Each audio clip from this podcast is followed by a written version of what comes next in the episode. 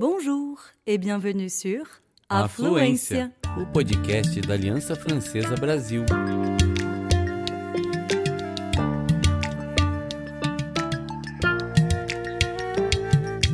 Você está ouvindo Tête à tête. entrevistas em francês ou português.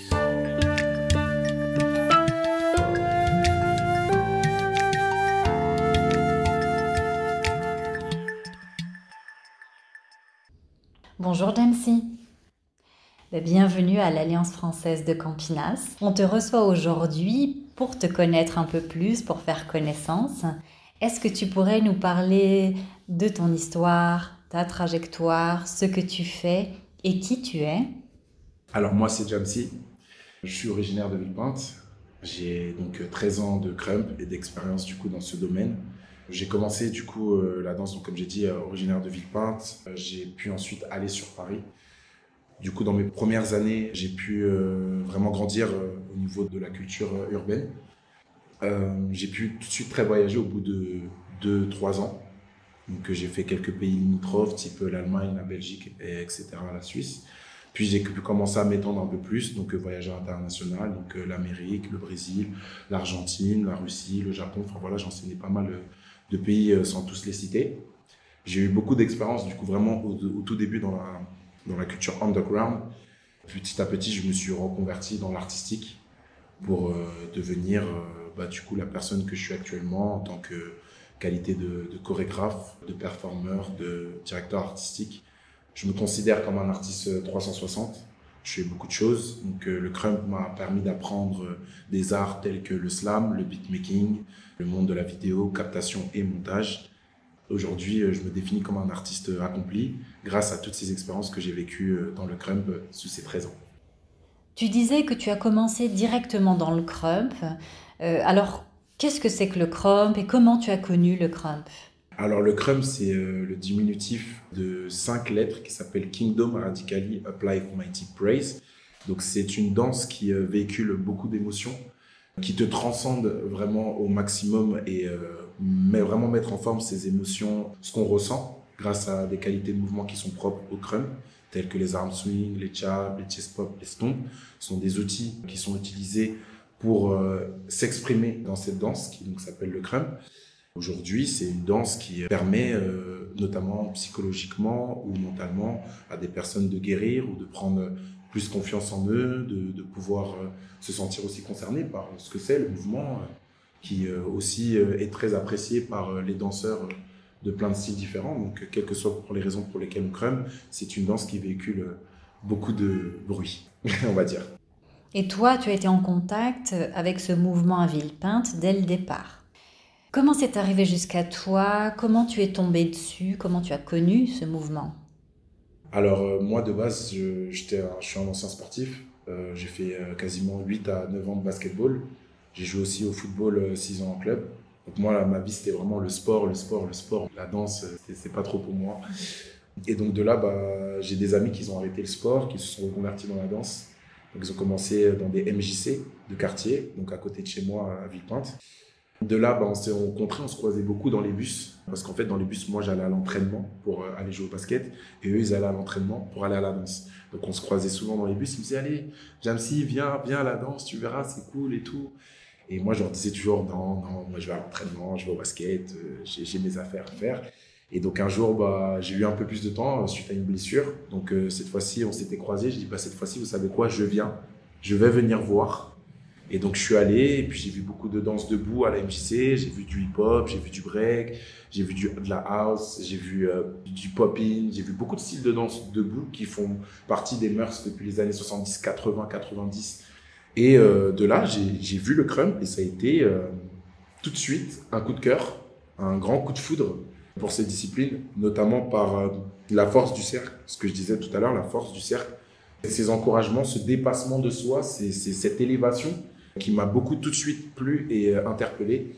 Et de là, ben, j'ai commencé à me renseigner sur ce que c'est, sur Internet, à demander à des amis où est-ce qu'on en pratique. Et de là, ben, il y a un ami de Paris qui est donc venu à notre MJC et qui nous a fait comprendre à tous les danseurs qu'il y avait plus que juste crumper dans une MJC, qu'il y avait aussi un mouvement complet avec une histoire sur Paris, avec, euh, avec des gens qui ont justement initié le mouvement sur Paris, qui sont prêts à nous, entraîner. Et donc du coup de là, euh, j'ai voyagé sur Paris et euh, en allant tout le temps, des petits allers-retours sur Paris, s'entraîner, c'est de là que j'ai connu le, le crump dans son entièreté. Et comment s'est perçu le crump? Est-ce que c'est connu en France? Et puis au Brésil Parce qu'aujourd'hui, on te reçoit dans le cadre d'une résidence. Donc, comment le public reçoit-il ce mouvement, cette danse? Alors, on va dire qu'il y a 13 ans, euh, bah, du coup, à la genèse euh, de ma carrière, c'était un style qui était vu beaucoup comme euh, quelque chose de nouveau, quelque chose sur lequel les gens avaient besoin de mettre des préjugés parce qu'ils ne savaient pas ce que c'était, parce qu'ils ne comprenaient pas ce que c'était. Et puis, il y a beaucoup de préjugés sur cette danse. Mais petit à petit, les gens se sont plus ouverts à l'aspect euh, dimension qu'est cette danse. Je pense que notamment l'évolution de cette danse a beaucoup contribué à la compréhension. Parce que nous aussi, quand on est rentré dans, ce style de danse, sachant que c'est un style de danse qui est né aux États-Unis d'Amérique, du coup à Los Angeles, nous, on a dû apprendre ce style de danse, euh, une culture que nous, au début, on ne connaissait pas vraiment, mais qui nous inspirait et qu'on voulait comprendre. Donc, du coup, ça a été difficile de transmettre tout de suite et de faire comprendre directement aux gens ce que c'est vu que nous-mêmes, nous ne savions pas encore totalement ce que c'était. Donc, avec les années, on a réussi à prendre en expérience, à comprendre ce mouvement, à comprendre ce qu'il en est, pour pouvoir mieux le retransmettre. Et je pense que c'est à partir de là que les gens ont commencé à mieux comprendre cette danse qui est le crâne. Donc ça, c'est pour la France. Maintenant, pour le Brésil, ce qui est du Brésil, je pense que ça va être à peu près la même chose. C'est un outil de, renseignement, de, savoir ce que c'est, etc. Je pense qu'aujourd'hui, la culture du Brésil est peut-être un peu plus ouverte aux disciplines de ce que je pense vis-à-vis de la France. Je pense qu'il y a peu de choses, mais beaucoup de choses ici. Et qu'en France, il y a beaucoup, beaucoup, beaucoup de choses. Et donc, du coup, bah, beaucoup de gens peuvent euh, tout de suite s'éparpiller ou voir euh, selon l'intérêt qui peut-être lui colle le plus. Donc, euh, je pense que ici, le crump, ça va être quelque chose qui va être plus ancré dans les mœurs, pour ma part, que en France, car ici, je pense que c'est une discipline bien distincte et que avec le temps, ça l'est devenu en France.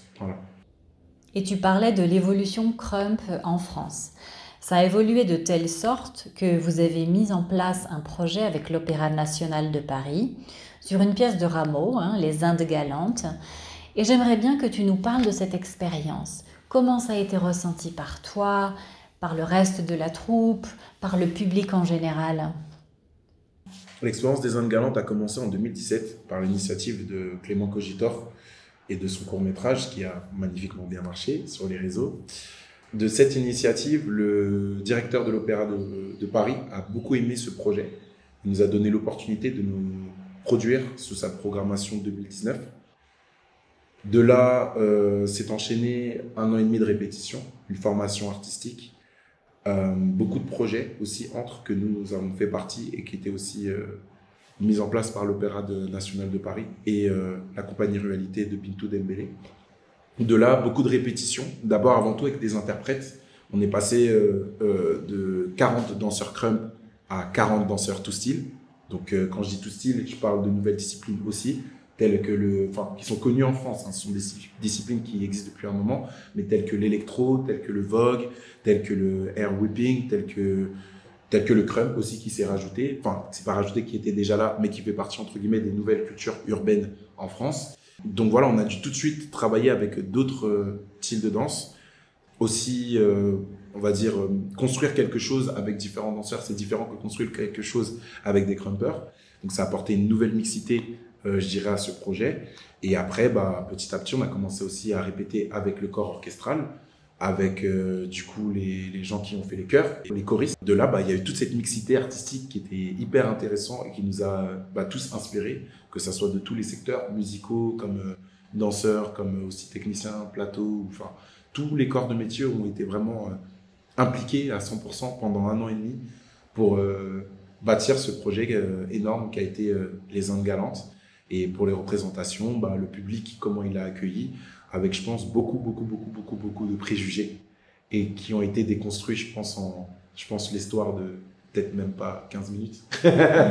sur un 3, sur 3h30, euh, sur 3h30 de spectacle, je pense que 15 minutes, c'est quand même assez rapide.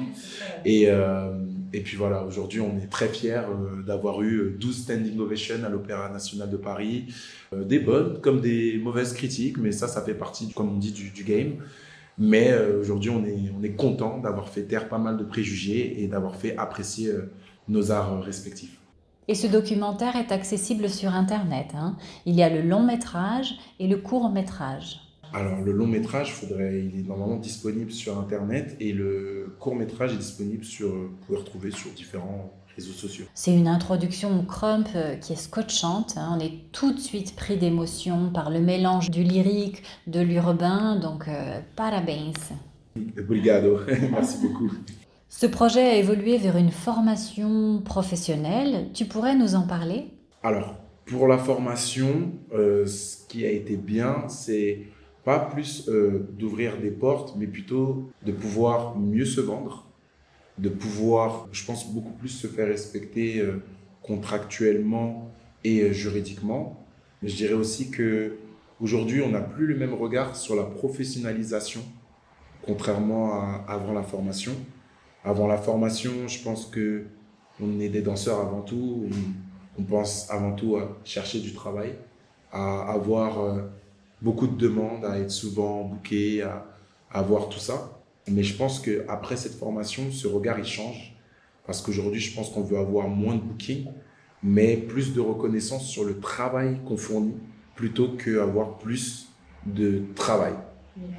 Donc euh, je pense que déjà ça c'est un grand pas euh, vers la professionnalisation de n'importe quel artiste, de savoir se respecter, de respecter son art et de le faire respecter aussi. Je pense que c'est des choses qu'aujourd'hui beaucoup d'artistes en France, euh, je parlais pour la France parce que forcément au Brésil je ne connais pas la situation, mais je pense qu'en France beaucoup d'artistes pensent plus à l'aspect financier qu'à l'aspect art. Donc il faut savoir défendre son art, il faut savoir parce que de toute façon si tu ne défends si tu défends mal ton art, il sera mal vendu aussi. Donc euh, je pense que c'est la chose la plus importante, c'est qu'aujourd'hui les artistes respectent leurs arts respectifs et se fassent respecter aussi euh, au niveau de la professionnalisation. Ok. Et donc là, tu es au Brésil depuis un mois déjà. Tu es venu dans le cadre d'une résidence proposée par l'Alliance française de Rio, dont la compagnie Eclipse, qui est présente avec nous aujourd'hui, euh, a, a remporté cette résidence. Pourrais-tu nous raconter comment vous vous êtes rencontrés? Alors, notre première rencontre avec Kiko a été faite en 2015 ou 2016. Ça a été pour euh, un battle, en fait. Il m'a invité euh, pour euh, un battle de crumb, en qualité de jury et de professeur de crumb. De là, cette rencontre s'est bien faite, on est resté en contact. Kiko a toujours été curieux du monde européen et de comment il peut voir artistiquement son art grandir en Europe. Nous avons beaucoup échangé pendant de nombreuses années, nous sommes restés en contact, sans plus humain. et euh, de là, bah, le projet Afrocosmos a commencé à naître, il a commencé à travailler sur ce projet-là.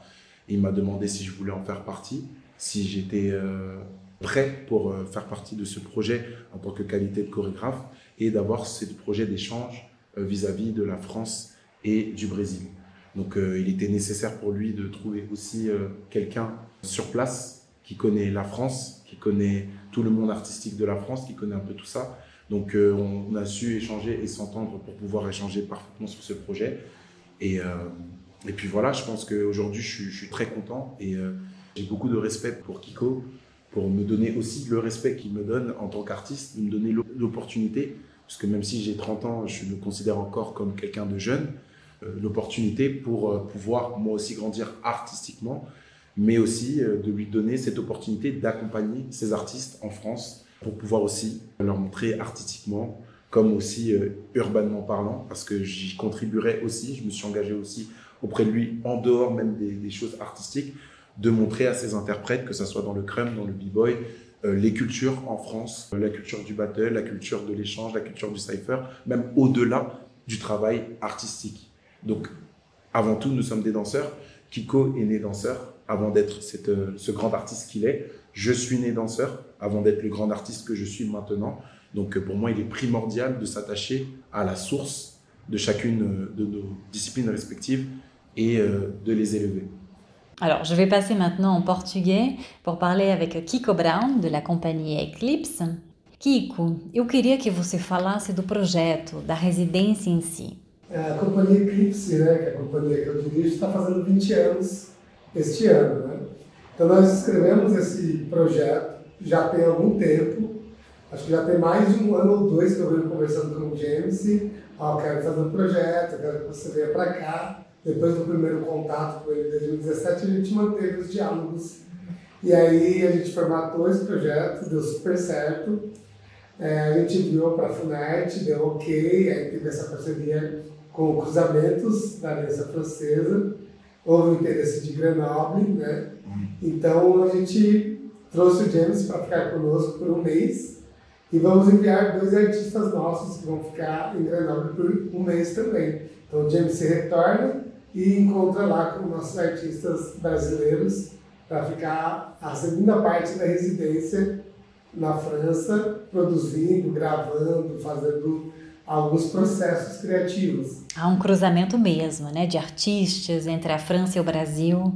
Então a gente prevê um, um trabalho especial, né, porque como a companhia faz 20 anos, a gente também se propôs a fazer algo diferenciado. Então trabalhamos, trabalharemos com projeções, com 3D, com diversos ambientes não naturais da dança, não é somente a dança, agora vai ser ter cruzamentos também com a tecnologia. Então vamos projetar no chão, é, no ciclorama, que é a parte do fundo do palco, e vamos ter uma tela rosto, que é uma tela transparente, no meio do palco, que vai trazer o James em projeção como se ele estivesse conosco no presencial. Então esse vai ser o, o grande diferencial desse trabalho. É ótimo. Eu vi no projeto a questão da mistura das linguagens. É, cramp, capoeira. Você pode explicar? Sim, nós procuramos algumas linguagens que dialogam muito facilmente com a juventude, né, com essa comunidade urbana mundial, não só brasileira, não só francesa. O Crump é uma das danças mais recentes né, dessa cultura urbana. Ela se originou agora, nos anos 2000 praticamente. Então ela está muito recente, então ela está fervilhando, efervescente. Então a gente juntou com o breaking, que agora é um novo esporte olímpico, também está em evidência no mundo todo com essa possibilidade. E a capoeira, que é a nossa arte marcial brasileira, né? Nós temos no elenco uma professora de capoeira formada, que vive a capoeira é, o tempo todo, e a gente está gerando essa, essa esse cruzamento também de linguagens. Então a gente espera uma estética bem trabalhada, diferente e pretendemos, pretendemos gravá-la para exibição no streaming e também uma exibição presencial que estamos negociando para outubro já. Agora esse ano. Exatamente. Hum. Et toi, Jamesy, tu es devenu pro de la capoeira ah, pas du tout. Mais euh, je suis ouvert à la pratique. Euh, j'ai déjà échangé avec deux danseurs, essayé de comprendre un peu le mouvement, qu'est-ce que c'est, l'histoire. Donc voilà, c'est quelque chose auquel moi je m'intéresse. Bien évidemment, Kiko, bah, moi, il m'a ramené en tant que qualité de crumper. Donc euh, bah, moi, je, je, véhicule sur le crump. Mais bien sûr, dans le process de résidence, c'est une création. Nous ne sommes pas du tout fermés et nous sommes libres d'apprendre n'importe quelle discipline, autant que le b-boy, autant que la capoeira ou le hip-hop. Donc euh, voilà. et pour le mot de la fin, quel est ton mot préféré en portugais? Isso. Comme je dis tout le temps dans, dans l'interview, j'ai dû dire au moins 50 fois voilà, bah, je dis 50 fois isso ici. Merci beaucoup, Jamesy. Merci à vous. Merci beaucoup, Kiko. Satisfação, obrigado pelo convite. Espero que essa parceria se perdure por muito tempo. Nous aussi. Merci beaucoup euh, pour l'opportunité et puis bah voilà.